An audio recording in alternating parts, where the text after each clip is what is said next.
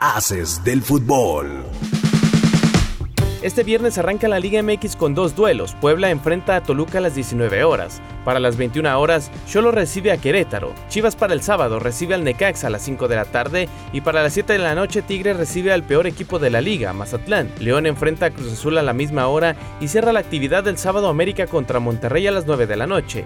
Ya para el domingo, Pumas recibe a San Luis en el debut del turco Mohamed.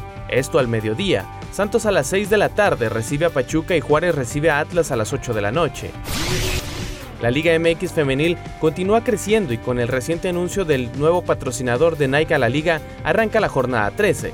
Querétaro inicia las acciones este viernes contra San Luis a las 5 de la tarde. Puma recibe al América al mediodía del sábado. Ya para el domingo, Puebla recibe a Cruz Azul al mediodía y Cholas de Tijuana recibe a Atlas a las 9 de la noche. La liga continúa con la actividad este sábado. El Madrid enfrenta al Villarreal a la una de la tarde. El Atlético de Madrid visita al Rayo Vallecano a la una de la tarde, mientras que el Barcelona recibe al Girona el lunes a la una de la tarde. Mantente informado en nuestro sitio web www.afdeportes.com, la capital de los deportes. Haces del fútbol.